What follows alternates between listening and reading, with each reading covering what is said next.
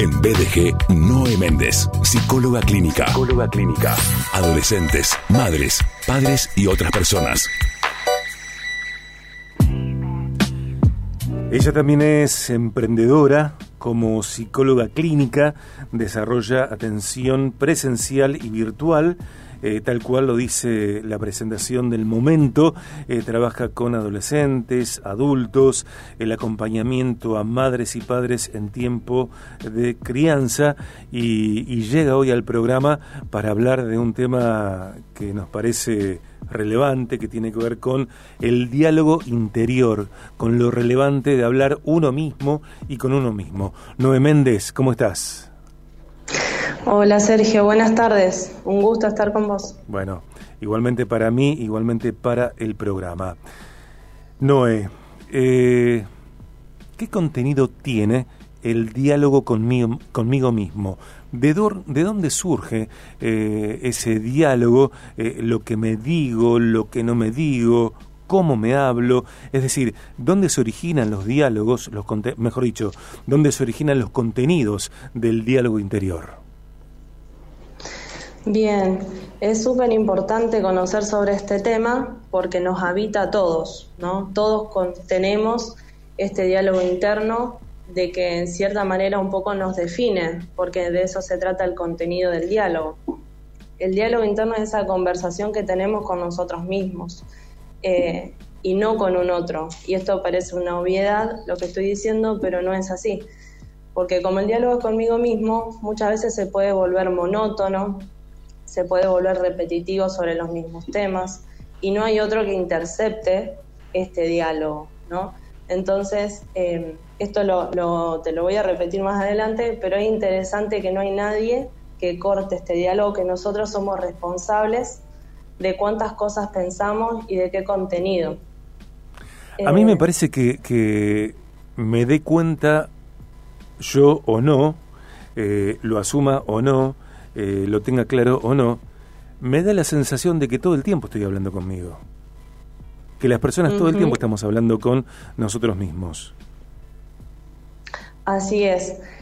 Es una capacidad que tenemos y es muy buena. Es una capacidad, nuestro pensamiento es una capacidad humana que tiene un rol importante, que sirve para nuestra supervivencia, pero la tenemos que saber utilizar. Claro. Eh, y acá es donde tenemos que detectar cómo es nuestro diálogo interno, si es exigente, si es culpógeno, si queremos responder a ideales, a mandatos, si somos muy críticos eh, o si por el contrario podemos tener un diálogo íntimo un poco más sano, más saludable con nosotros mismos.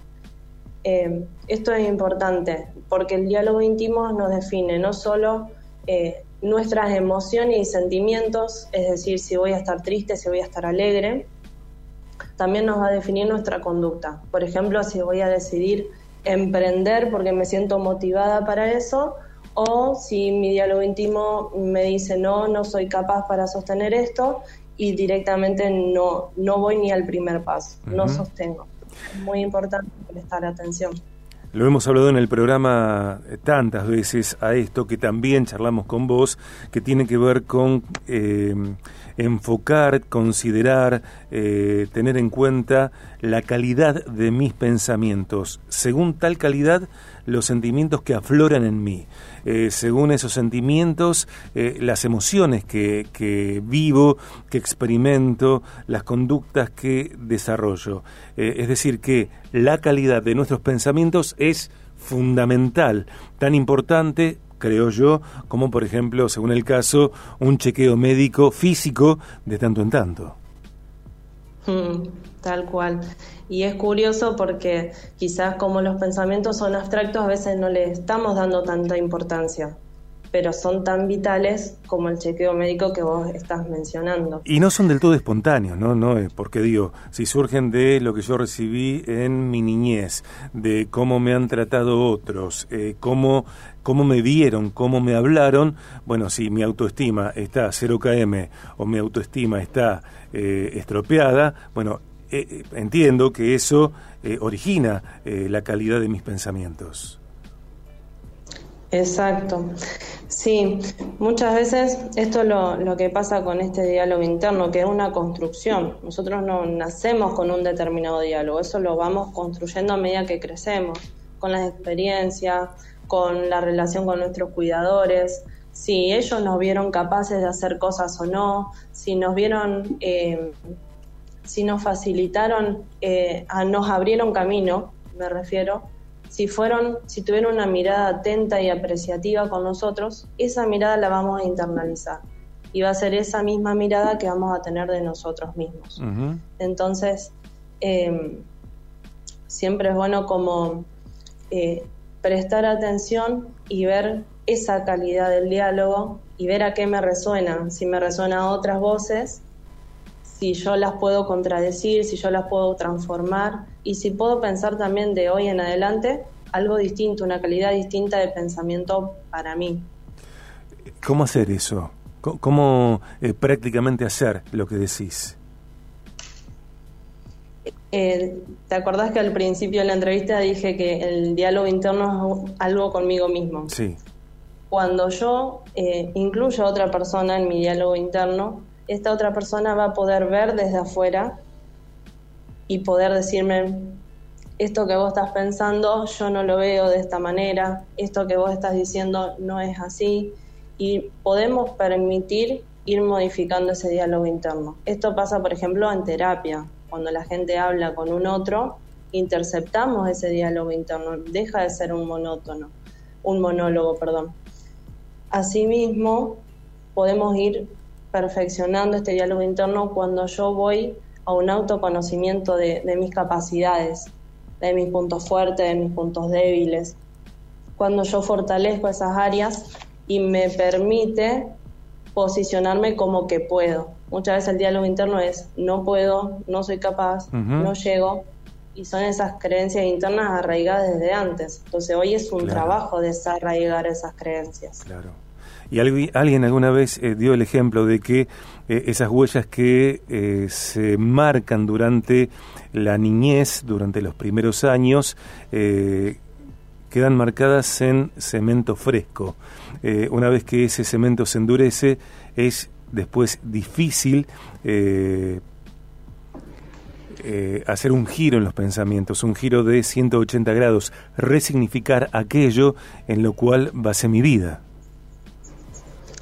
Claro, por eso también no nos tenemos que frustrar cuando decidimos emprender este proceso de transformación personal sí entender de que es bueno comenzarlo, que quizás no va a ser fácil transformar ciertas creencias, pero que siempre va a valer, vale para mí poder hacerlo.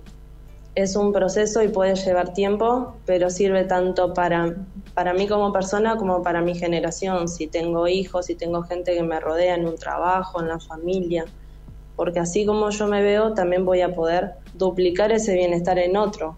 Y como yo me veo capaz, voy a poder transmitir esa misma mirada a otro, mi hijo, mi esposo, mis compañeros de trabajo, vos también sos capaz. Mm, mm. Eh, pienso que, que, a veces, eh, no, eh, eh en personas este tipo de temas eh, pasan de largo, porque claro, es tan exigido, tan exigente, tan demandante el día a día, tenemos tantas cosas que nos atraviesan, tantas tensiones, que pensar en la calidad de mis pensamientos, eh, no, bueno, eh, no es algo a lo cual le demos la, importancia que creo yo que tiene. Claro, y sin embargo tiene, tiene mucha importancia. Mm. Me recordé, recordé estos días que Facebook me recordó una frase que yo publiqué hace como 10 años atrás y me llamó la atención la frase porque decía que tenemos que aprender a elegir nuestros pensamientos como elegimos la ropa de cada día. Porque nuestros pensamientos son nuestro, nuestra imagen interna de nosotros y tenemos que aprender a elegirla y ser conscientes de la misma manera. Y que, mira, cuando nos acostamos y tratamos de estar un poco más en quietud, es donde más afloran todos los pensamientos. Sin pantallas, sin pantallas. Exacto, sin otra distracción. Estamos queriendo dormir y aparecen todos los pensamientos. Durante el día medio que los vamos solapando con otras actividades pero a la noche no capamos. No, no te, dijo, no te digo que lo charlemos eh, ahora, eh, en otro momento lo charlamos, porque para mí también eh, dentro de este tema que estamos conversando, de estos temas que se van concatenando unos con otros, también es fundamental, creo yo, las palabras, son fundamentales las palabras, y a mí me asombra a veces cómo pronunciamos algunas palabras, afirmamos algunas ideas sin tener noción de por qué afirmamos, por qué creemos lo que creemos, por qué estamos seguros de lo que estamos seguros cuando nunca reflexionamos acerca de tal cosa. Eh, Viste que, es común que, digamos esto de la gente dice, no, porque la gente quiere esto, la gente quiere lo otro. Yo digo, ¿cuál es la gente? ¿Quién es la gente? Yo soy la gente, vos sos la gente, pero como nosotros hay millones de personas en el país y en el mundo. Entonces la gente Sí, somos todos y a la vez es nadie, porque no estamos eh, mencionando nada cuando decimos, no estamos eh, diciendo nada específico cuando hablamos de la gente. La gente no piensa en esas cosas. ¿Qué gente no piensa en esas cosas? La gente quiere ir al psicólogo. ¿Qué gente quiere ir al psicólogo? Muchas personas quieren, muchas personas no quieren. Me enganché, no me enganché. Perdón. no, es curioso que a veces le damos poder a esto que es tan abstracto, ¿no? Y que muchas veces esta mirada social que creemos que está por ahí, estamos dando importancia y elevándola a un nivel de autoexigencia quizás que, no debería estar. Por eso está bueno cuestionarse, ¿no? Claro. Y cuando pensamos con un otro, como estamos haciendo acá, la gente dice, ¿quién es la gente? Bueno, ahí podemos transformar y pensar y cuestionar y decir, bueno, bajarle la intensidad a lo que esto de que la gente dice y no darle tanto poder sobre la vida de cada uno de nosotros. Noé, eh, el programa termina cada día a las 4 pm, faltan dos minutos, así que te despido, te agradezco esta eh, columna tuya en el programa y seguimos eh, hablando de estos temas que de verdad entiendo son relevantes. Gracias. Bueno, muchas gracias a vos, Sergio. Un abrazo. Un abrazo.